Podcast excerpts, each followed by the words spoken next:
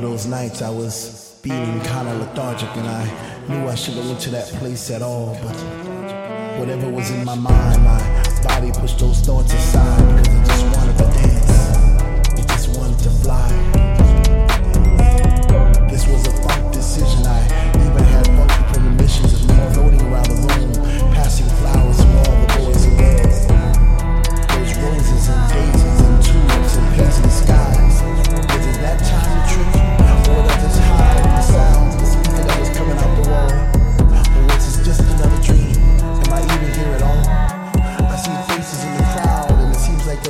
my soul.